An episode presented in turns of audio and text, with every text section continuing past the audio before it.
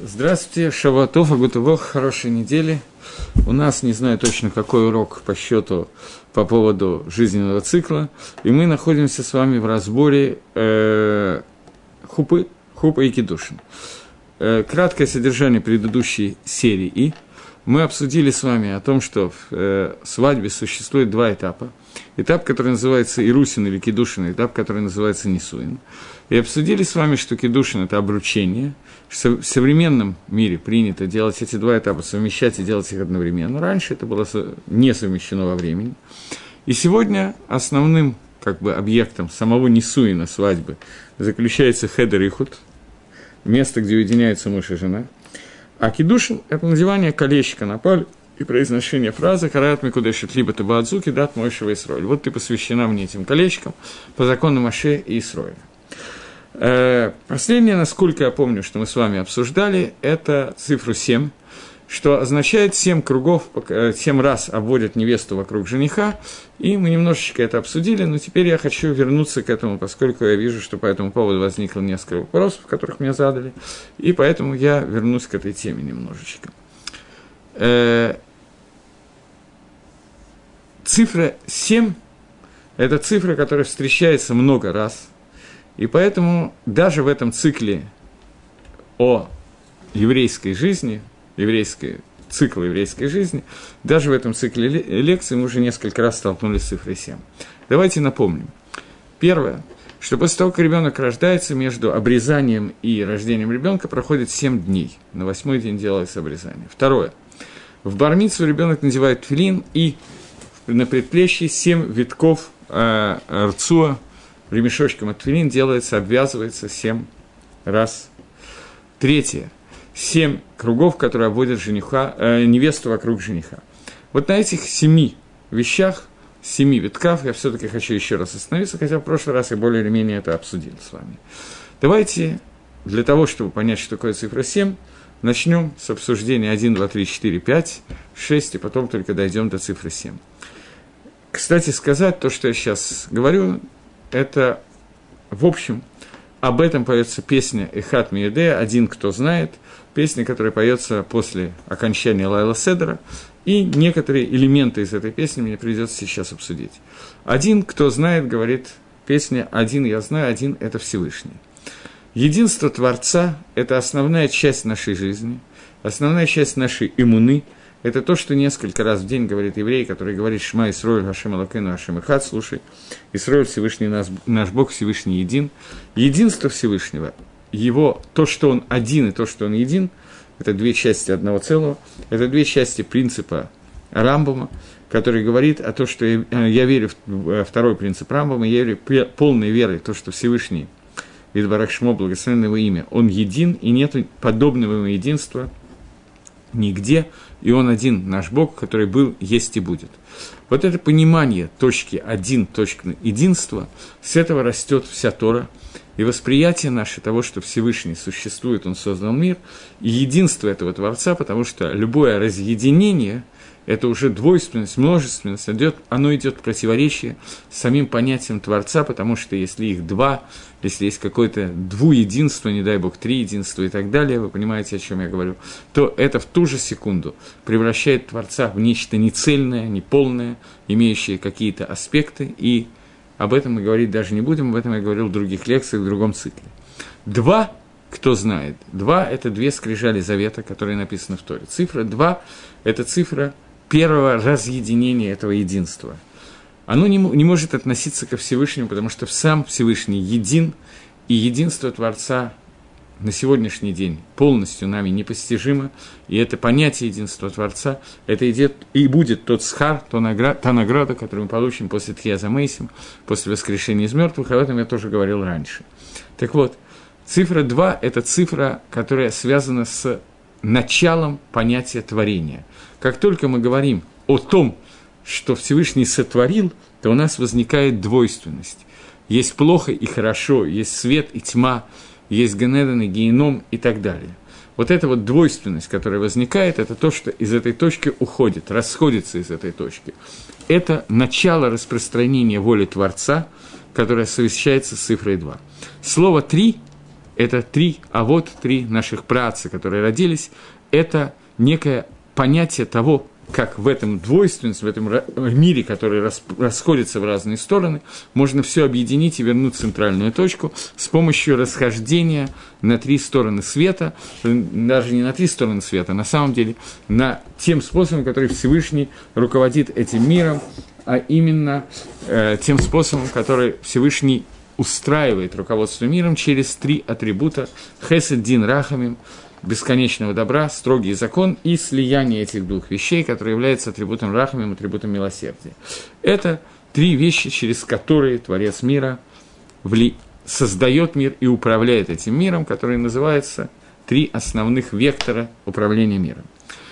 Четыре – это расхождение воли Творца на все четыре стороны света, то есть это уже более полное творение мира, поэтому это связано не совод, а с имагот, с мамами. Мама – это то, что дает более цельную какую-то структуру, более цельную картину, мияцер, делает влад, делает плоды, которые выходят из нее и расходятся на все стороны света. Четыре стороны света. Цифра 5 – это цифра, связанная с тем, как со всех четырех концов света соединяются искры святости, которые существуют в них, и возвращается обратно к центральной точке. Есть центральные точки, из которых на четыре стороны света выходят. Это Тора Шебихтав, пять книг Торы, Хамишахум Шейтара, которые, соз... которые Всевышний дал Амисраэлю, для того, чтобы с помощью исполнения этих мецвод мы вернули все к точке, которая называется «Один», Всевышний наш Бог, Всевышний един, и посредством этого поняли каким-то образом соприкоснулись, а понять мы сможем только в Алам Аба в будущем мире, понятие единства Творца, пятая точка, из которой все растет. Цифра 6 и цифра 4 практически одна и та же цифра, только цифра 6 – это та же самая цифра 4, только не на плоскости, а в пространстве. Когда добавляется к цифре 4 еще верх и низ, таким образом цифра 6 – это самая насыщенная цифра, которая может быть в э, пространстве, существующем нам пространстве. И эта цифра, которая существует в пространстве, соответствует цифре 6, о которой мы говорим. Это шесть книг Мишны, которая Тора Шиба Альпе. У нас есть Тора Шибихтав и Тора Шиба Альпе. Устная Тора, которая полностью охватывает все разделы этого мира и помогает нам распространить свое распространение, распространение Торы во все концы света.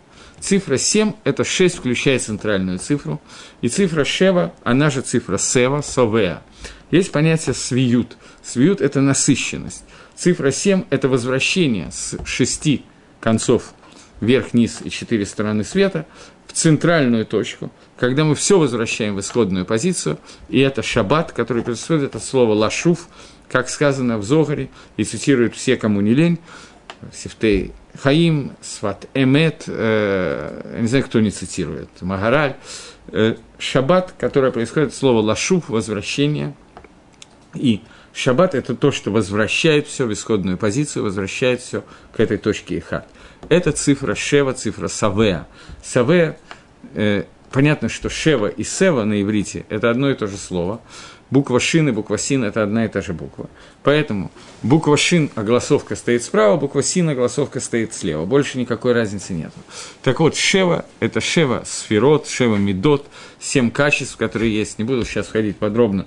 Семь народов, которые есть, э, которые населяли Эрицесроль. Эта цифра встречается миллион раз в Торе, в самых разных вещах, но каждый раз это показывает какое-то полное, цельное насыщение, и нету большего целостности, чем цифра 7, поэтому она относится к шабату и, соответственно, к 6 тысячам годам, которые существует мир, и седьмое тысячелетие возвращения к состоянию шаббата, к исходной позиции. Шева от слова совеа, сытый. После слова цифры 7 есть еще одна цифра, которая идет выше, чем цифра 7. Это цифра, которая называется цифра 8. На иврите это шмона. Шмона происходит от слова шамен. У нас есть понятие совеа, сытый, насыщенный, и понятие шмона – это то, что бывает выше, чем понятие сытый. Когда человек толстый, жирный, когда он не просто наелся, а когда он разжирел, когда он съел больше, чем это нужно. Эта цифра Шмона, который назыв... происходит понятие шамен, толстый, жирный, то есть выше, больше, чем это нужно. Цифра 8 – это цифра, которая выходит за пределы законов природы, это то, что выше этих законов, поэтому на восьмой день делается бритмила, потому что бритмила – это то, что поднимает новорожденного еврея над тем, что возвышается над законами природы и входит в новый Магалах, новый путь, новый путь служения Всевышнему. Теперь вернемся к понятию семь, поскольку оно нам сегодня понадобится еще несколько раз. Семь кругов, которые обходит невеста вокруг жениха, это полное завершение вот этого вот семерного, я не знаю, как это сказать по-русски, цикла, который существует, который заключается в полном возвращении, в полном включении в себя всех законов природы, которые существуют, так же, как семь витков, которые делается тфилин на руке человека, когда мы полностью подчиняем все материальные законы природы, сейчас мы вернемся к тому, что это такое, для того, чтобы подчинить их службы Всевышнего. Теперь нам надо понять, о каких законах мы говорим. Я на некоторых лекциях это уже говорил, но я ничего не могу сделать. Мне приходится, из, в частности, из-за вопросов, которые мне задают, и только, даже когда их не задают, мне тоже приходится возвращаться к этим темам, поскольку они действительно являются достаточно важными для того, чтобы понимать, а цифра 7 встречается миллион раз в Торе. Так вот, э, Сейчас, дайте подумать, как мне начать. Э, существует два вида гангаги, два вида управления миром, которым управляет Всевышний. В разных книгах они приводятся немножко по-разному, и не обязательно сейчас нам сказать, что я имею в виду, как это сказано на иврите, может быть, я скажу, но одно из объяснений, которое дается, это הנהגה כללית и השגחה פרטית. Другое, объяс... Э, другое определение, которое дается, это э, הנהגת עיגולים, הנהגת יושר. Эти две, в общем, это означает примерно одно и то же, две, два вида управления миром, который управляет им Творец, оно принципиально различно. И оно обсуждалось с нами на уроке по поводу השגחה פרטית, когда мы обсуждали этот принцип веры, который сформулировал Рамбам, и нам надо вернуться к этому просто для того, что нас сейчас интересует, сказать несколько слов на эту тему. Существует общее управление миром, которое идут через звезды, звезды созвездия, через законы Бойля Мариота, Гей Лусака и Ньютона Эйнштейна, законы физики, законы астрологии, законы, которые Тора называет законами Маарехи Тева, то, что называется законами природы. То есть, по закону природы Всевышний, когда сотворил этот мир, он в этом мире сотворил некие законы природы, как, например, закон Архимеда. И после того, как он сотворил этот закон, мир существует согласно этому закону, и всякое тело вперто в воду и так далее. Кроме этого, существует энное количество других законов, управление которым зафиксировано внутри вот этого маарехита, сути, который называется природа, и в языке Торы это называется маарехет мазалот. Маарехет созвездий. Созвездие – это то, что в материальном мире мы всегда считали, что это что-то выходящее за границы материального мира, это неправда. Ничего более материального, чем управление через звезды и созвездия, быть не может. Это и есть то управление, которое Всевышний замыслил в этом мире, поскольку сами звезды и созвездия тоже зависят от своих гравитационных сил, притяжения, F равно mg на Земле, и равно немножко другому на какой-нибудь другой планете, которая имеет другой вес и так далее. Не буду сейчас ходить в химию, математику, физику и т.д. и т.п. Но После того, как все это создано и Всевышний управляет миром, существует еще одно, один вид управления мира, который с этим совершенно не связан. Этот мир управления, это способ управления миром называется Гашгаха Протит. Что такое Гашгаха Протит? В терминах Каболы это называется не Гашгаха Протит, это Лашон Рамбам Гашгаха Протит. В терминах Каболы это называется э, Маарехет Йошер. То есть существует некоторые кавим, три кава, три направления, которые называются Хесед Дин Рахами. И в соответствии с тем, как евреи в этом мире исполняют митцвот и служат Всевышнему, учат Тору и так далее, в соответствии с этим он получает то или иное влияние со стороны Творца, которое ему является наиболее благоприятным для службы Всевышнего. Маарехет, который называется Маарехет Игулим, Маарехет природы, то есть то, что управляется миром по закону природы, это анага клалит, который не зависит от того, что и как мы делаем, вне зависимости от этого Всевышний посылает свое влияние для того, чтобы мир мог существовать, и в зависимости от нашего поведения есть то, что либо аннулирует, либо добавляется к этому влиянию, которое называется ЖКХ протит. ЖКХ протит обладают люди на разных, совершенно на разных ступенях, чем более циткуса праведности у человека, чем более к нему относится это понятие, чем меньше, тем меньше. У народов мира оно совершенно иначе выражено, чем у Амисраэля, и в соответствии с тем, что считают рабом, некоторые хасиды, то есть не с Фатемис, а сейчас я вспомню, кто это был, Равцода Кокоин пишет, что если бы не Рамбам, то он бы сказал, что это существует и у животных и так далее. Немножко Машма в Зогаре, что это существует. Рамбам пишет, что это существует только у Амисраэля, и у животных вода, нету никакой гашкахипротит. Они руководятся только Гангагой Клалит, только общим управлением. На самом деле – поскольку мы говорим об Амисраиле, то эти две ноги пересекаются, и на каждого еврея работают обе эти ноги одновременно, оба эти пути управления человеком одновременно, и в разных ситуациях одна из них больше, другая меньше, и наоборот.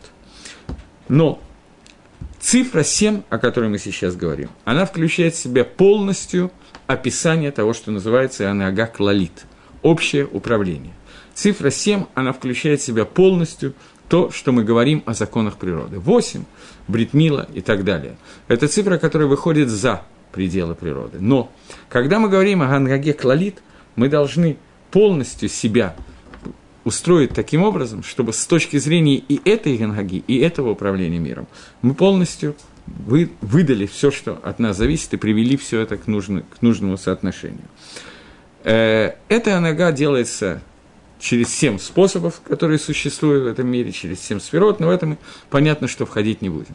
Когда молодая жена обходит, или старая, обходит вокруг молодого или старого мужа семь кругов, то в этот момент происходит кавана этого обычая, это полное подчинение этой молодой семьи себя вот этой вот Гангаге, которая говорит о том, что вся, что, вся природа, которая все управление миром через законы природы, которые Всевышний делает, сейчас мы посвящаем Творцу. Чтобы понять, о чем идет речь, нужно попытаться понять, как совмещаются эти две ганаги. Для того, что, для того, чтобы это понять, мы рассмотрим, что происходило во время, когда Маширабейну, Моисей после выхода из Египта, первого числа месяца Нисан, ставил шатер, который называется Мешкан, и каждый день Маширабейну в течение семи дней – строил шатер и разбирал его. На завтра опять строил и разбирал. И так продолжалось семь дней, и на восьмой день Шмонами им, он построил этот шатер и не разобрал, и шатер остался после восьмого дня. Вот эти семь дней, когда шатер строился и разбирался, это показывает нам, оно, они соответствуют этим всем кругам, которые невеста проходит вокруг жениха. И кавана этого то, что в тот момент, когда муж и жена заключают между собой брак, они строят небольшой бейт-мигдаш, небольшой храм, который будет, если они удостоятся этого, в котором будет пребывать Шехина до дня их смерти. И семья, которую они строят, выполняет те функции, которые должен выполнить храм. В храм, функции храма, который строился, переносного шатра, который делал Шмаше, понятно, что он был на, может быть, даже в чем-то на более высоком уровне, чем первый и второй храм, в чем-то меньше, в чем-то больше, неважно сейчас. Но мешкан, который строил Маше Рабейну, это мешкан, который, функция которого была соединение верхних и нижних миров, соединение нас с Творцом – то есть соединение Амисраэля с Шехиной с божественным присутствием, в переводе на наш человеческий простой язык. Я думаю, что это перевести я не могу, во-первых, а во-вторых, не имеет смысла переводить. Так вот, когда заключается брак, то в этот момент Шехина спускается в мир, и когда я говорю, что она находится между мужем и женой, то это не означает, что она не выходит за пределы этой семьи, Понятно, что распространение шехина из Бейтмигдаша было на другом уровне, чем внутри семьи, из семьи и наружу, но понятно, что любое притягивание божественного присутствия в этот мир не остается бесследным для всего этого мира, а не только для мужа и жены, между которыми пребывает Шехина. Когда Маширабейну строил мешкан, то ему нужно было зачем-то семь раз построить и разрушить, построить и разрушить. Вопрос очень простой. Зачем это нужно сделать было? Что эти семь построений и разрушений нам дают? Вопрос, я думаю, что понятный. Ответ на этот вопрос тоже понятный, что каждое построение, которое делал Машин, несмотря на то, что потом он разбирал Мешкан заново, оно давало какие-то следы, какой-то рошим, какое-то ощущение, что-то оставалось в этом мире после этого. Мешкан, который был построен за один раз, он не мог полностью удовлетворить тем нужным, для которых он был создан. Надо было построить восемь раз. Из них семь он должен был быть разрушен. Примером этого приведу пример, который вы все знаете. Я забрался немножко в высокие материи, но я думаю, что, тем не менее, то, что я говорю, более или менее понятно. Э, Гемора говорит, Мидраж говорит, что когда женщина беременна, то внутри нее находится ребенок в определенной позе, рисует эту позу, он лежит там в течение 9 месяцев и занимается тем, что изучает Тору.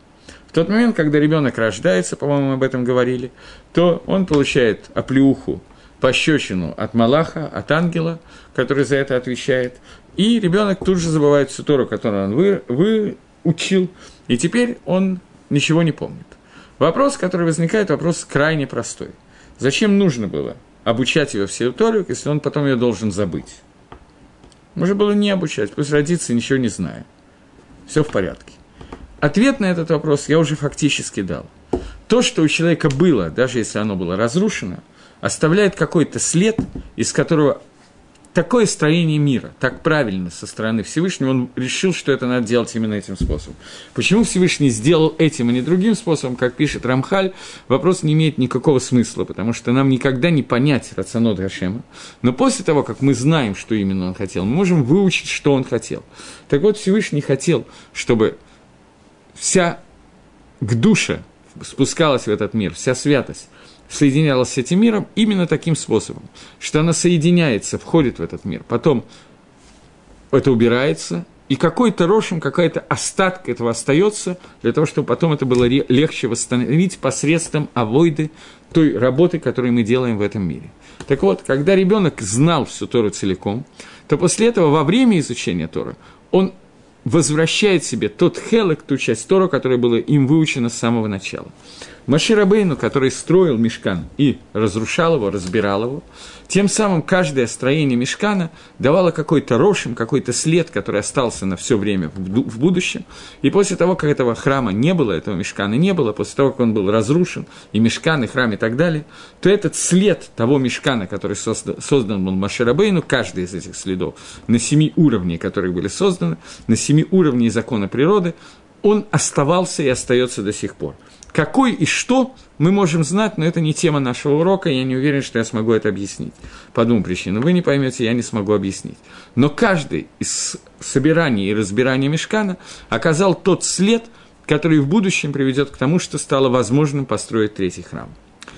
Таким образом, когда невеста обходит семь раз вокруг жениха, то эти семь обхождений, обходов, не знаю, как по-русски сказать, обходов, которые она делает, семь кругов, которые она обходит, каждый из этих кругов соответствует, некому, дает некоторый эффект, некоторый рошем оставляет на всю дальнейшую жизнь этой семьи. Безусловно, что это не является обязательным. Меня в прошлый раз кто-то спросил.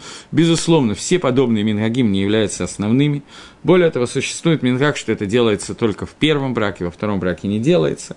Я не буду сейчас обсуждать все мингагим, которые могут быть по двум причинам. Во-первых, это понятно, что это не тема подобных лекций.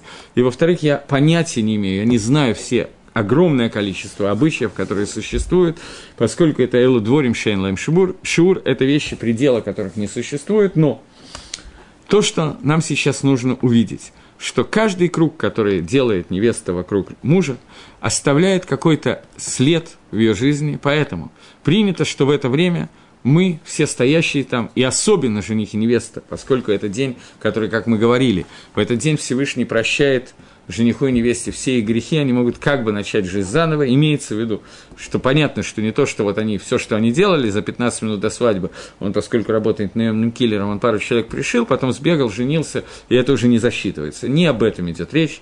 Речь идет о том, что человек получает во время свадьбы огромную сюта дешмая, огромную помощь Всевышнего. Для того, чтобы не только построить свою семейную жизнь, но чтобы Лахзор Бачува вернуться, сделать шуву, возвратиться, поскольку цифра 7 соответствует этому возвращению к шуве, о котором мы говорим. Так вот, каждый из этих кругов, которые делает невеста, в это время жених и невеста молятся. Кто-то там считает, чтобы не сбиться до, до 7, это очень тяжело посчитать, до 7 я пробовал, я сбиваюсь. Но когда невеста ходит, она не считает круги, и жених не считает круги. Они молятся Творцу, и это время, которое Миухедет очень предназначено для этих молитв, и молитвы в это время слышатся намного больше, поскольку это время, когда Шехина спускает семь своих уровней, о которых мы сейчас, естественно, не можем говорить, в этот мир, которые будут пребывать с этой семьей и будут пребывать в мире вообще.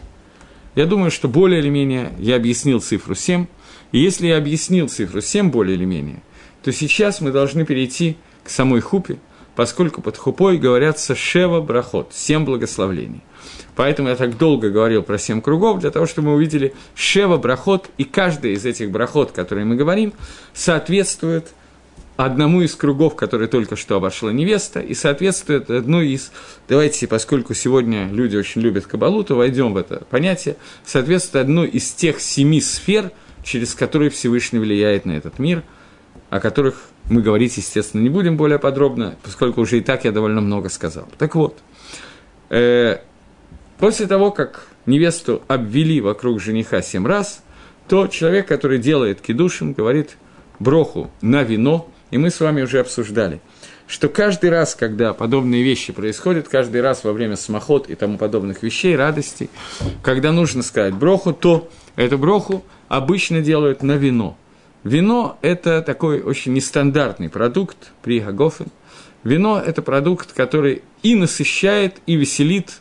Понятно, что не надо выпивать его до такого состояния, когда после этого уже не весело, а грустно всем окружающим. Но речь идет о том, что это тот продукт, который, вино, которым поили Адама ангелы, вино, которое дает симху, Дерихагав, просто заодно – сегодня у нас есть заповедь Симха Съемтов, или нету заповеди Симха Съемтов, радости от Йомтова. Выпашту, сегодня мы свободны от этой заповеди, как минимум Медарайса, поскольку заповедь истории Симха Съемтов могли делать только когда были жертвоприношения, но говорит Мишнабрура, что желательно выполнить эту заповедь путем рвиса вина, каждую трапезу Йомтов, то есть 86 граммами вина в каждую, заповедь, э, каждую трапезу Йомтов, Естественно, что человек, который не получает симхи удовольствия от вина, не обязан это делать, поскольку должна быть симха, а не вино. Но, тем не менее, стандартная ситуация, вино влечет за собой симку, радость, и поэтому немножко вина, которое мы пьем, оно должно отобразить какую-то радость в этом мире. И мы с вами говорили, что любая браха, любое благословление, которое существует, оно для того, чтобы оно было на духовном уровне притянуто в этот мир, оно должно коснуться чего-то материального. Поэтому Рабонан Сидру кидуш делать на вино, несмотря на то, что Медарайса кидуш шаббат мы можем сделать без вина, из Торы, Тора не требует вина, но Рабонан сказали, что надо делать кидуш на вино, также Рабонан сказали, что кидуш надо делать, э, что браху, который мы говорим, мы установили на бокал вина, и обычно после этого делается трапеза, трапеза Саудат Мицва, трапеза, посвященная Мицве.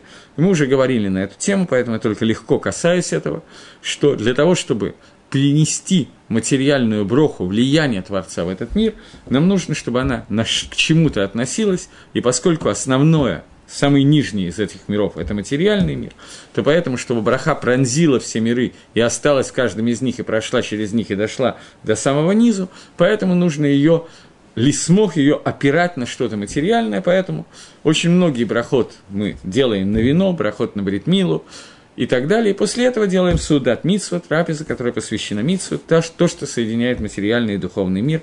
Сегодня более высокого уровня соединения, чем судат митсву, мы не можем сделать, поскольку у нас нет жертвоприношений, и поэтому это то, что у нас осталось, мы стараемся это делать. Окей.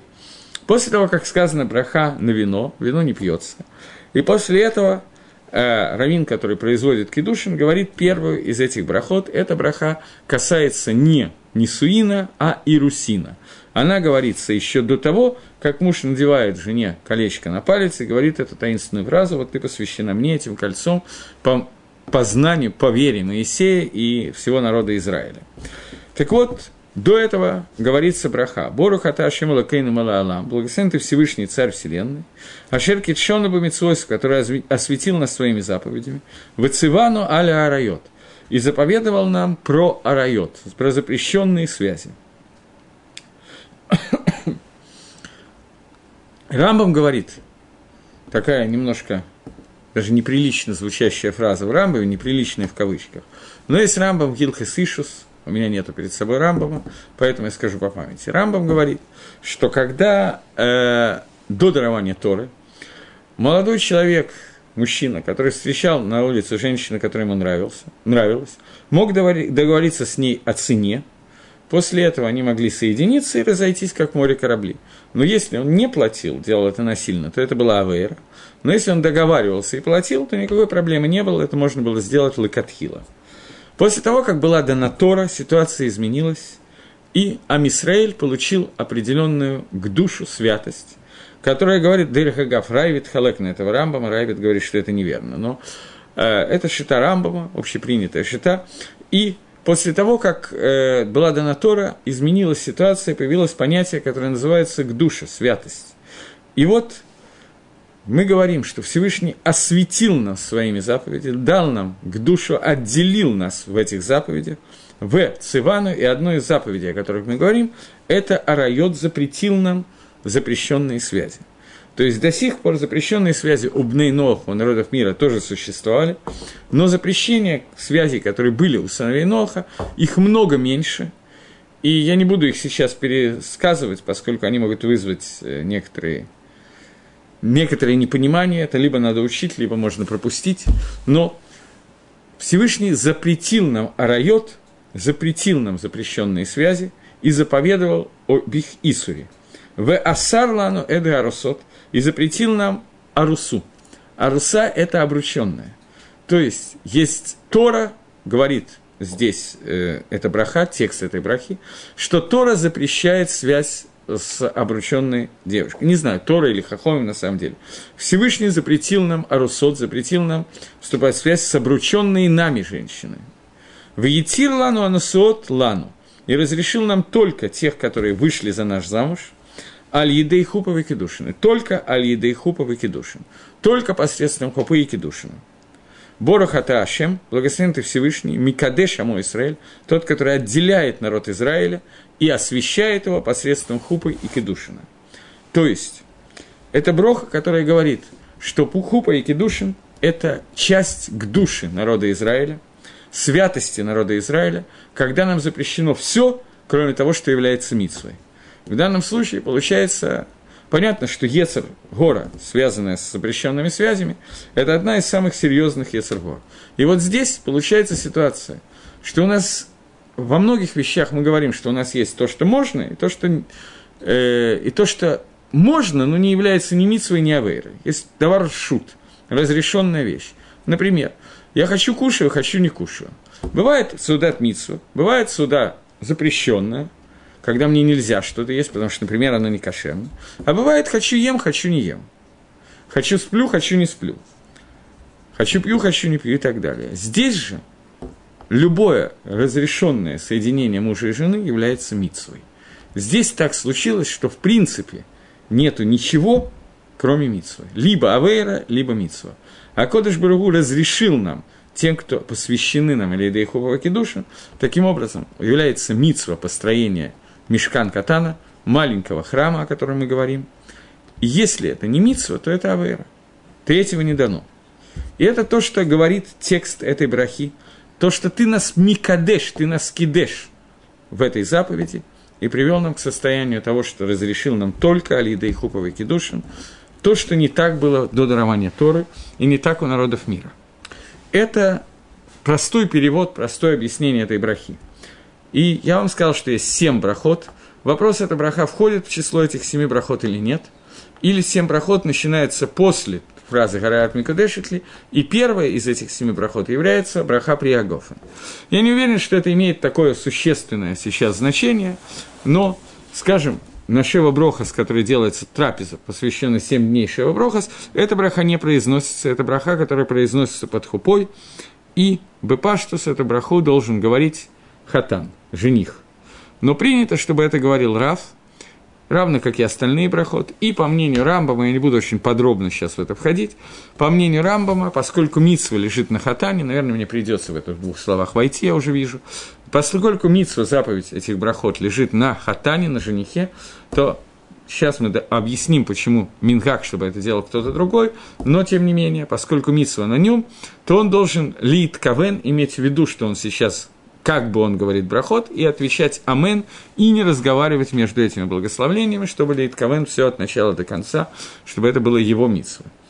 Теперь попытаемся обсудить Лымайсер. В текст брахи это входит очень четко. Ашер китшану бамитсватав. На ком есть митсва жениться? На хатане. Нету митсва у того рава, который ставит кидуш, кидушин, чтобы именно этот хатан женился на именно этой девушке.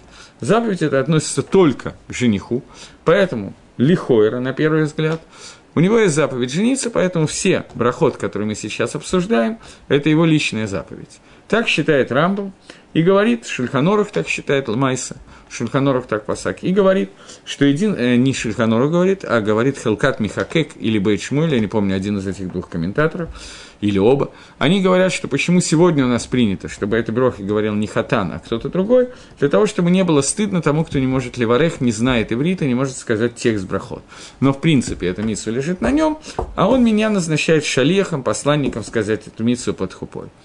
Ломадзе, напротив этого, Рош спорит с этим мнением, и Рош говорит, что нету митсвы кедушина. Текст брахи и мнение Рамбама, что у нас есть митсва ликадешиша, Рош пришел с этим спорить и говорит, что такой митсвы нет. Рош считает, что это гекшер митсва, приготовление к митсве, выполнение заповедь, плодитесь и размножайтесь. Поскольку без кедушина и несуина мы не можем выполнить эту заповедь, то это приготовление к заповеди, а брахот на приготовление к заповеди нету. Поэтому брахот, который здесь стекну, здесь установили хахамим, это не является брахот на мицу, а это является благословлением на швах прославления Всевышнего, благодарность Всевышнего за то, что Он отделил нас от других народов, тем, что Он дал нам дополнительную к душу в виде кедушина и запретил нам другие вещи и так далее. Это махлокис между Рошем и Рамбомом, и махлокис, кто должен ливарех. По Рошу все равно, кто говорит, по Рамбаму изначально должен говорить жених, и тот, кто говорит эти проходы, является посланником жениха это сказать.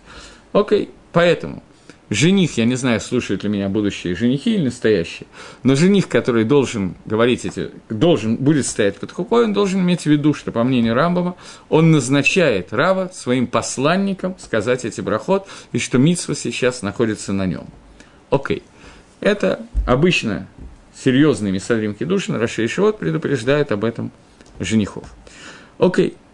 Теперь это первая браха, которая говорится на кедушин, а не на несуин. Остальные брахот говорят уже на несуин, а не на кедушин. Сейчас мы к ним перейдем, но до этого несколько слов о законах хупы.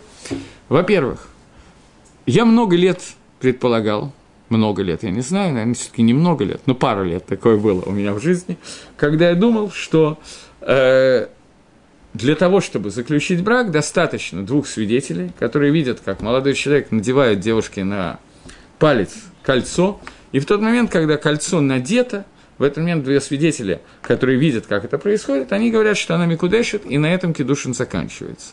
И после этого они могут жить вместе. Это неверно. Почему это неверно? Мидарайса история абсолютно прав. Но Рабоном установили, что кала невеста запрещена жениху без брахот, как будто бы она нида. То есть они запретили жениху и невесте вступать в брак без того, чтобы ливарех те брахот, о которых мы сейчас говорим. А брахот эти установили, что можно говорить только в присутствии миньяна. Поэтому свадьба – это одна из вещей, на которых необходимо, чтобы присутствовал миньян. Можно помолиться без миньяна, но на свадьбе обязан присутствовать миньян, причем одним из десяти человек может быть вполне жених, но свадьба должна быть сделана обязательно в присутствии десяти человек. Если она сделана без присутствия десяти человек, то мужу и жену, жене будет запрещено жить вместе, но если они захотят расстаться, им будет нужен гет, поскольку Мидарайса, хупа уже была, Мидарайса Кедушин осуществился.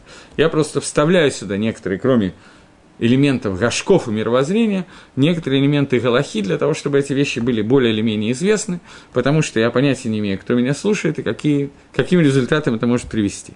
Окей, после того, как сказано была первая браха, о которой мы говорим, после этого нужно сделать сам Ирусин, сам Кедушин. Жених должен назначить двух свидетелей. Свидетелями не обязательно назначать самых больших рабоним, самых больших равов, но – Свидетели должны быть обязательно соблюдающие шаббат и очень стараются выбрать наиболее честных людей, для того, чтобы не было шаша, не было опасения, что они посланы для свидетельства. Людей, которые как бы муфлагим в своей честности, известны в своей честности. И дальше уже понятно, что нет предела этому выбору и так далее, но это надо подумать заранее. И после того, как выбираются эти свидетели, нужно, чтобы именно они были свидетелями, и больше никто свидетелей не был. То есть они должны лить кавен, они должны иметь кавану, что только мы являемся свидетелями, и свидетельствуем отдельно от всех остальных. Краткие законы свидетелей, я просто побаиваюсь того, что кто-то, придя на хупу, не поймет, или что будет сделана какая-то хупа, где будет сделана ошибка. Краткие законы свидетелей. Первое. Они должны соблюдать законы Торы, особенно шаббат – и иначе они могут быть, просто не могут быть, они по паштус, они иначе эта свадьба не засчитывается. Второе, их надо лияет, чтобы только они были свидетели, остальные к ним не имели отношения. Третье, или первое, на самом деле, они не должны быть родственниками между собой и родственниками жениха и невесты. Иногда в Израиле, в Иерусалиме на свадьбах это бывает проблема. Потому что те, кто бывал на свадьбе в Иерусалиме, знают, что свадьба написана, что состоится в 6 часов, и где-то в полвосьмого собирается ставить хупу, несмотря на то, что приглашение написано на 6. Понятно, что поскольку все постепенно выучивают, что то, что написано, к этому надо прибавлять минимум час, то поэтому все опаздывают на свадьбу. И первые, кто приезжает на свадьбу, естественно, являются родственники жениха и невесты. Поэтому на свадьбе моей дочки, которая была почти вовремя, с опозданием всего на 20 минут, одной из дочек, не все у меня свадьбы были вовремя, не будем преувеличивать, но одной из дочек была почти вовремя свадьба, то оказалась ситуация, что не было двух свидетелей, которые были не родственники. Приехали только родственники, а их нельзя брать в качестве свидетелей. Нашлись два человека в результате, но это оказалось достаточно трудным процессом. Почему? Потому что понятно, что родственники приходят в первую очередь. По закону Торы – родственники являются посульными, если это братья, э, может быть, дяди, папа и так далее. Но не по закону Тора Арабон, он запретили даже родство в виде двоюродного и даже троюродного брата, поскольку хупа, она связана с гетом, то поэтому мы следим за тем, чтобы даже дальнее родство не было для свидетелей, которые будут на свадьбе, и тем более для гета. Поэтому Нужно за этим проследить, чтобы они не были родственниками между собой, раз, и родственниками жениха и невесты, два. После того, как мы назначили этих свидетелей, обычно заранее заполняется штар китубы. Китуба – это брачный договор, который, в принципе, предназначен для того, чтобы вопрос китуба – это Тора написала к субу, сказала, что надо иметь к субу, или Рабонан установили. Э, Лекалоха мы говорим, что у девушки китуба пишется по Торе – а при втором браке вдова или разведенная женщина, китуба – это установка рабанан. Основное предназначение китубы – это для того, чтобы мужу не было легко развести жену, он берет на себя обязательство, что в случае развода выплачивает какую-то сумму денег, которая вносится в субу. Для того, чтобы при малейшей ссоре, которая может случиться, тут же не разводились, а потом не думали, жениться или не жениться заново. Для этого есть некое обеспечение материальное, которое он должен оказать своей жене в случае развода. То же самое, это не для этого предназначено к субу, но автоматически это проистекает, что в случае, если он умирает и остаются его деньги наследником, то они должны определенным образом содержать вдову, и это тоже вносится вдову, и это тоже вносится в понятие ксубы. На сегодняшний день это в общем очень маленькая сумма, но тем не менее она существует, и надо знать, что мы подписываем, когда подписываем к субу. Рабонан запретили жить без китубы мужем и жене, Афилу Шайхат, говорит Раби Мейер, это к нас штраф, который сделали Рабоном.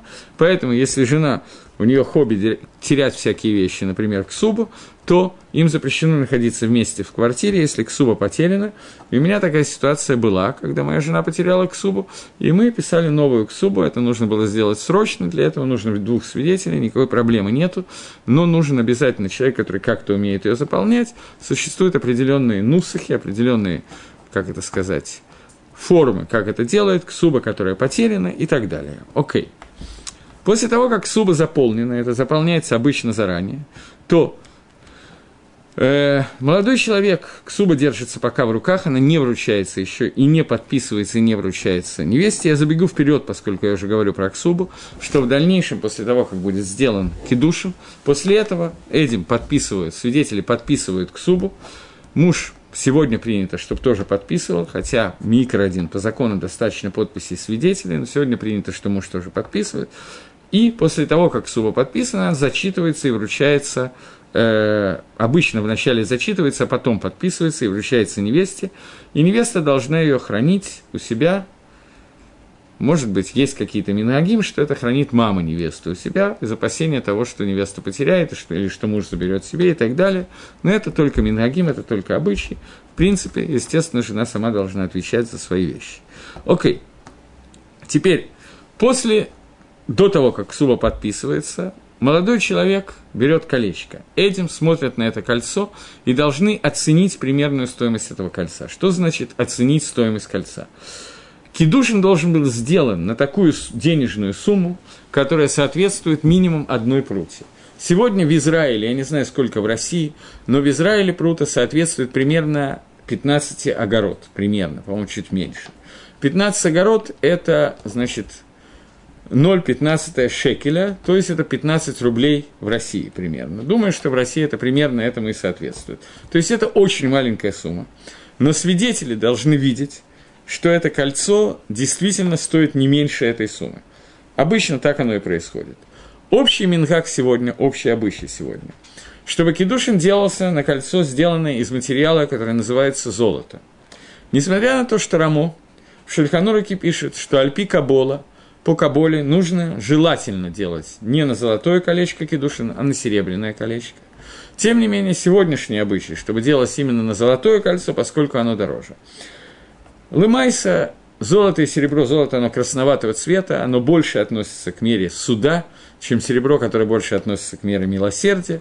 Поэтому Рамо считает, что Альпикабола правильно делать именно на серебряное кольцо. Я не знаю ни одной пары, которая женилась на серебряное кольцо, несмотря на этот псак, который написан прямо в Шульхановых в Рамо. Не принято, не принято. Кто-то захочет делать гизунтергей, но надо, чтобы жена на это была готова, потому что обычно женщины любят носить потом обручальные кольца, которые золотые, а не серебряные. Почему? Как любая женщина, женская вещь для меня это тоже является загадкой, я не вижу разницы особо между золотом и серебром, но они видят. Окей, двинемся дальше. Так вот, кольцо принято брать без драгоценных камней – без каких-то украшений, чтобы это было обычное золотое или серебряное колечко, которое не украшено никаким сапфиром, рубином, алмазом, бриллиантом, лунным камнем и прочими вещами. Почему?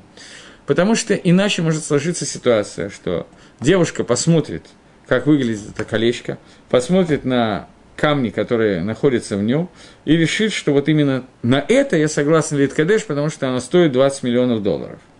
Когда я потом скажу, что камень был обычным стеклом, плохо граненным, и стоит он не 20 миллионов, а значительно меньше, 20 рублей, то в этот момент он может сказать, ну, если бы я знала, то я бы не и так далее. Чтобы такой ситуации не было, дается кольцо, которое без вопросов невозможно там сделать большую ошибку в оценке, для того, чтобы было понятно, что она просто хочет выйти замуж, и это кольцо ее вполне устраивает, а не имеется в виду какие-то материальные блага на 20 тысяч. Окей, okay. поэтому принято, чтобы, чтобы брать колечко без, э, без камней, и либо золотое, либо серебряное, в зависимости от Мингаги. Еще один там, с того, что делается именно колечко. Э, что значит еще один там, еще один смысл того, что берется именно колечко? Потому что на самом деле Мишна в трактате Кедушин, первая Мишна, говорит о том, что Ишамит Кадышит бы прута, башевая прута. Кедушин можно делать за монетку стоимостью прута или за то, что стоит столько, сколько стоит прута, например, кольцо, это я от себя говорю. В Мишне не говорится ничего о кольце, и я не знаю точно, когда возник Минхак, может быть, он обычай, может быть, он был с самого начала сотворения мира. Что Кедушин делает на кольцо, может быть, нет, этого я не знаю. Но альпидин по закону, любая вещь годится для того, чтобы сделать Кедушин. Вполне можно дать барашка и сказать, что этим барашком ты посвящаешься мне. Можно курицу, можно любую, любой предмет, включая одношекелевую монетку.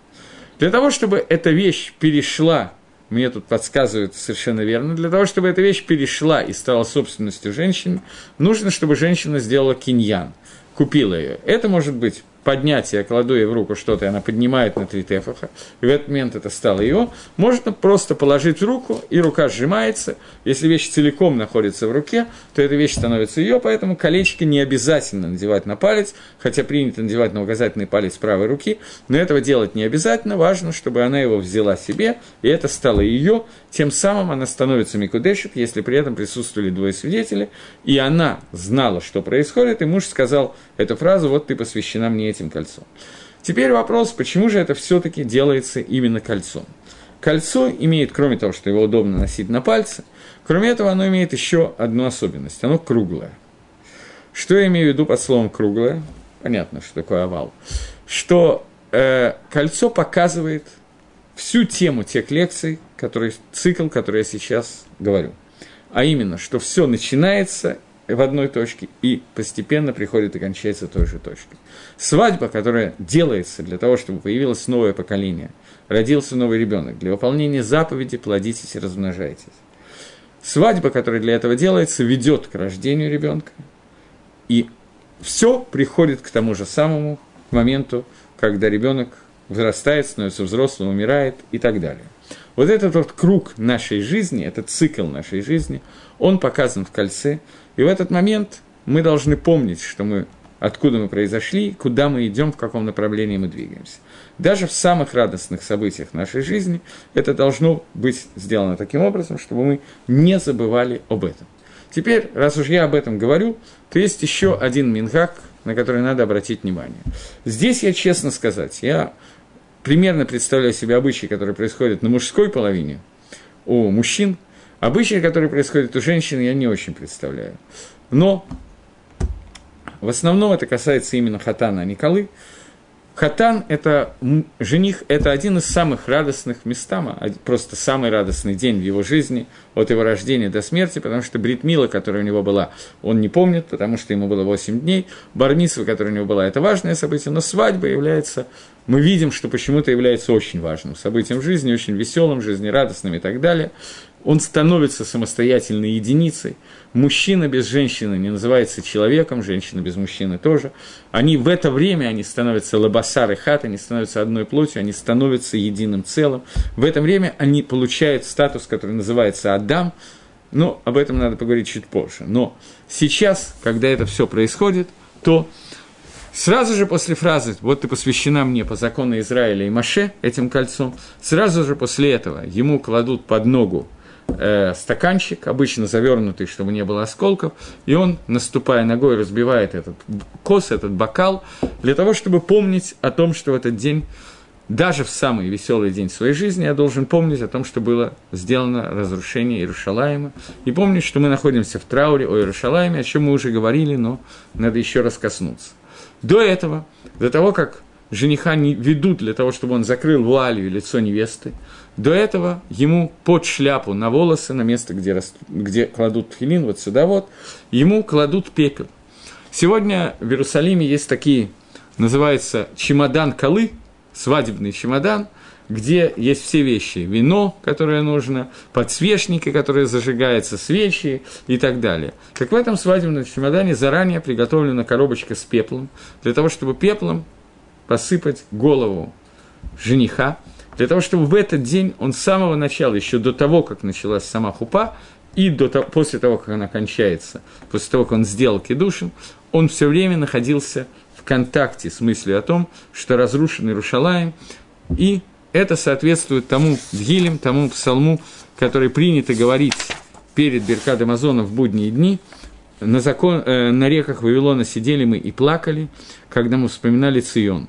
На ивах мы повесили свои э, музыкальные инструменты, потому что там мы спросили, как мы можем петь песню, песню радости, когда мы находимся в Галуте и разрушен, храм, и разрушен храм. Нам сказали, пойте песню Циона. Как мы будем петь песню Всевышнего в чужой земле? И Мишкахех Иерушалаем Тишках имени. Если я забуду тебя, Иерусалим, пусть забудет меня моя десница, тид, э, моя правая рука. Тидбак лошанила хики. Пусть мой язык присохнет к моему небу, если я не вспомню тебя и не поставлю Иерушалаем во главе всех своих радостей. И вот сейчас, когда мы делаем хатуну, то хатан должен вспоминать о разрушении Иерушалаема. Я не знаю как, точно, есть ли какие-то минагим, обычаи, которые касаются колы, что-нибудь ей вряд ли сыпят на голову пепел и так далее. Понятно, что это не принято. Ей больше конфетти и все такое другое украшение на голову сыпят и так далее, чтобы она красиво выглядела, потому что это ее день, когда она должна нравиться жениху, мужу. Но, тем не менее, когда разбивается стакан и когда происходит кутуна, она тоже должна помнить о разрушении храма и переживать по этому поводу, поскольку нет никакой разницы в этом вопросе между мужчиной и женщиной. Это вещь очевидная, но тем не менее ее надо оговорить. После того, как это происходит, Хатан разбивает кос, разбивает стакан, и в это время и Хатан, и Кала помнят, вспоминают о разрушении храма и должны думать, для чего они это делают. Это сделать достаточно трудно. И современный обычный минхак во время, когда разбивается кос, все очень радостно кричат «Мазальтов, Мазальтов», и именно в этот момент начинаются крики «Мазальтов». То, что это неверно, это понятно, и то, что Минхак мы с вами не сможем изменить, и не надо его менять, это тоже понятно. Но хотя бы какое-то воспоминание о разрушении храма у нас в этот момент должно существовать. Окей. После этого э, берется китуба, защи, зачитывается китуба. После того, как китуба зачитывается, в принципе, нужно понимать, что Мингак читать китубу под хупой возник для того, чтобы жених знал, что он подписывает, и понимал, на что он идет. Он уже ее ирес, но китуба вступает в силу бепаштус. Это махлокис, я не буду входить, но во всяком случае часть китубы вступает в силу только после Несуина до не после Ирусина. Поэтому сейчас, в момент подписания, она, жених дает ей силу, подписания свидетеля, и поэтому зачитывает Кетубу для того, чтобы он знал, на какие жертвы он идет, на какие обязательства и так далее. Жертву я, конечно, в кавычках сказал, вы догадываетесь. Проблема состоит в том, что Кетуба написана именно для того, чтобы жениху было легче его понять, то она написана на разговорном языке Талмуда, то есть на арамейском языке, чтобы это было попроще. Поэтому большая часть женихов не понимает, о чем идет речь, даже примерно при этом прочтении. Э, хороший Мисадрим Кедушин до этого говорят женихом и объясняют ему это, общие вещи, которые там написаны. Во многих местах это не принято делать, и тогда получается ситуация, что хатан абсолютно не понимает, что он подписывает, подписывает просто какую-то, делает какую-то вот такую вот мистическую функцию, религиозную функцию брака, что вот при этом надо, это одна из вещей, которая делается. И не понимает, что это его долговые обязательства, которые имеют значение чисто мамоническое, чисто денежное значение – это брачный контракт, наверное, в современном языке, я думаю, что так надо перевести. И это проблема, потому что надо понимать, о чем идет речь. Но если он не понимает, поскольку, постольку, поскольку это принято, он готов на это, то он принял на себя эти обязательства. Сумма, которая ставится в китубе, бывает разная. Обычная стандартная сумма для битулы 200 ЗУС, для альманы 100 ЗУС – но сегодня принято в стандартном тексте Кисубы, что кроме этого он еще стузус принимает на себя дополнительных в качестве мингага, в качестве обычая, и это записано в Китубе. У сефардов есть обычай, когда, более понятный мне, честно говоря, обычай, чем ашкенадский, когда они переводят не пишет 100 ЗУС или 200 ЗУС, а переводит это в нормальные современные единицы исчисления. Например, пишет 10 тысяч шекелей, 10 тысяч долларов, 5 тысяч рублей. В зависимости от того, что они хотят, чтобы был взят Мингак. Это лихойра более понятно и правильно, но каждый идет, естественно, по тому обычаю, который он принял – в любом случае, есть проблема с некоторыми видами кетубот, и на этом мне придется кончить, я обратил внимание на время, что бывает, опять же, в основном это у сефарских общин принято, что обязательно в Ксубе было написано сумма миллион. если не написано миллион шекелей или миллион долларов, то это некоторое неуважение к невесте. И когда это засчитывают, то в женском отделении, слыша слово «миллион», все начинают кричать Это такой севардский обычай. Это проблема, и проблема Лихойра очень большая, потому что муж, безусловно, понимает, что никакого миллиона долларов не собирается платить. И тогда получается, что китуба – это не совсем китуба. Поэтому многие рабоним категорически против этого обычая и хотят, чтобы в китубе была написана нормальная сумма, которая ставится. Окей, я вижу, что мне надо закончить, я не успел разобрать брахот, но, тем не менее, я не буду спешить. Я надеюсь, что это было интересно и более или менее познавательно. До следующей встречи у меня будет такая просьба. Поскольку не исключено, что день нашего занятия или время будет перенесено, то поэтому следите за временем и за объявлениями. Всего доброго, до новых встреч в следующий раз. До свидания.